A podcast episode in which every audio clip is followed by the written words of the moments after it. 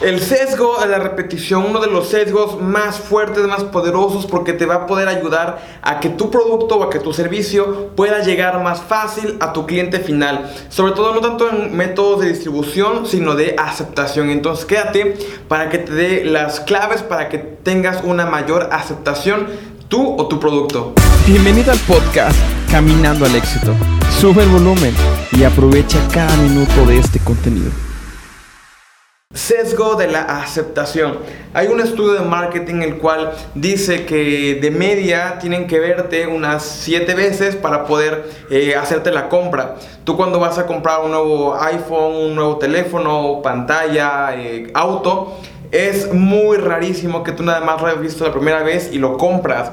Eh, es muy normal que tú vayas, por ejemplo, hablando de un smartphone, es normal que tú vayas a la tienda departamental, eh, lo veas, lo pruebes, eh, otro contacto puede ser con un amigo que lo tenga, lo pides prestado, algún review de tecnología en YouTube y lo vas revisando, lo vas checando.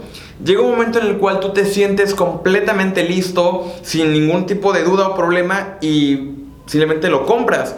Pero no lo compraste como te digo, en la primera vez que tú lo llegaste a ver. Lo compraste porque previamente hubo una serie de pasos que, te hicieron bajar escudos y que tú aceptaste el producto, pudiste comprarlo, pudiste pagarlo sin ningún tipo de queja o de problema alrededor de este. Este sesgo prácticamente habla de lo mismo.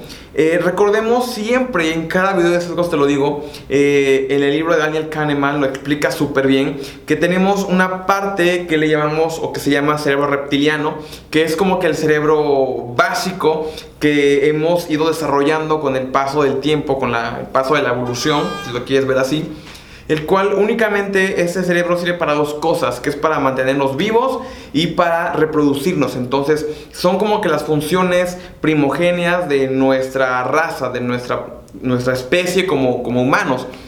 Cualquier cosa que te ayude a, reproducirte y a sobrevivir es lo que de inicio tú vas a buscar. Vas a buscar comida, vas a buscar pareja, vas a buscar no morir en el intento de, de lo que se llama vida. Este sesgo parte de ahí. Cuando tú tienes un, primer encuentro con alguna empresa, con alguna eh, comercial, algún negocio, cualquier cosa, lo más habitual que hace ese reptiliano es que crea un escudo, que crea una barrera, de modo de decir, ok, yo quiero estar a salvo, no me quiero meter contigo porque así como estoy, estoy bien, entonces eh, si te veo por allá, está bien. Si te das cuenta, se crean como una especie de barreras o como escudos de forma de que es como absurdo, pero realmente es lo que sucede. De que no quieres tener contacto con esta marca porque para ti es nueva, nunca la has visto, no sabes si es cara, no sabes si es buena, en fin, una serie de cosas así. Entonces, ¿qué pasa? Cuando esta marca o esta persona se empieza a hacer más familiar para, para ti, comienzas a tener más aceptación de marca. Por decir, como te hablaba, creo que los iPhone aquí quedan perfectos. Cuando tú ves iPhone, tú dices, tal vez esta marca es muy cara o es de mucho lujo o simplemente no es para mí. Creas una barrera. De repente, un amigo tuyo lo tiene, se lo, te lo pides, te lo, te lo presta y lo comienzas a ver y dices, ah, es que pues está bien, o sea, no tiene nada diferente con otro smartphone eh, me gusta. Entonces ya no ves con tanto rechazo a la marca Apple. Ya te das cuenta que si la tocas no vas a morirte y nada por el estilo. En, la en el tercer este, contacto, tal vez, no sé, vas a alguna tienda y ves que tienen promociones, tienen ofertas. Otro, otro sesgado. Pero bueno, con el paso del tiempo te comienzas a familiarizar más con la marca y llega un punto en el cual tú percibes a la marca y sabes que esa marca no te va a ni quitar tu comida, ni quitar tu pareja, ni te va a hacer menos, entonces tú la aceptas. Mientras más contactos tengas con la, con la, con la marca, más va a ser tu aceptación.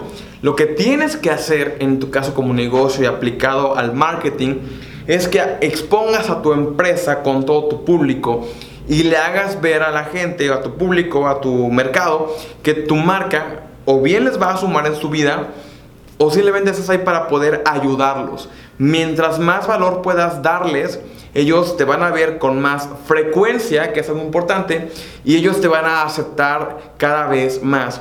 Mientras más eh, ratio de frecuencia puedas tener con, la, con tus prospectos, va a ser más fácil que llegue un punto en el cual ellos se van a sentir en completa sintonía contigo y van a poder cerrar la venta o hacer un primer contacto de hola, ¿cómo estás? Eh, una llamada, eh, un pedido, una cotización y eso es realmente bueno. Muchos de nosotros, por lo menos yo me quejo porque luego vienen este, clientes, piden cotizaciones, pero no se llevan nada. Está bien, porque eso es un contacto más.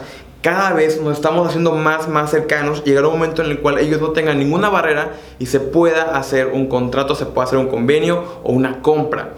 De yo te sugiero que cuando pongas, bueno, que pongas anuncios, bien sea en Google o a través de Facebook, y que eh, muestres anuncios. Eh, Facebook tiene unas herramientas muy poderosas en, en, este aspecto, que tú le puedas mostrar a, digamos, a Pedro un, un video o una imagen. Entonces tú sigue en el seguimiento con Pedro para que tal vez en tu siguiente campaña le puedas mostrar un siguiente video o una siguiente imagen. De modo de que Pedro cada vez se vaya convenciendo más de tu marca y al final eh, se dé cuenta de que realmente tú lo quieres apoyar y él vaya contigo. Recuerda que como te dije al principio, es de media unas 7 veces que te tienen que ver para que se pueda hacer una transacción. No desesperes, simplemente prevalece y envía mucho contenido de valor.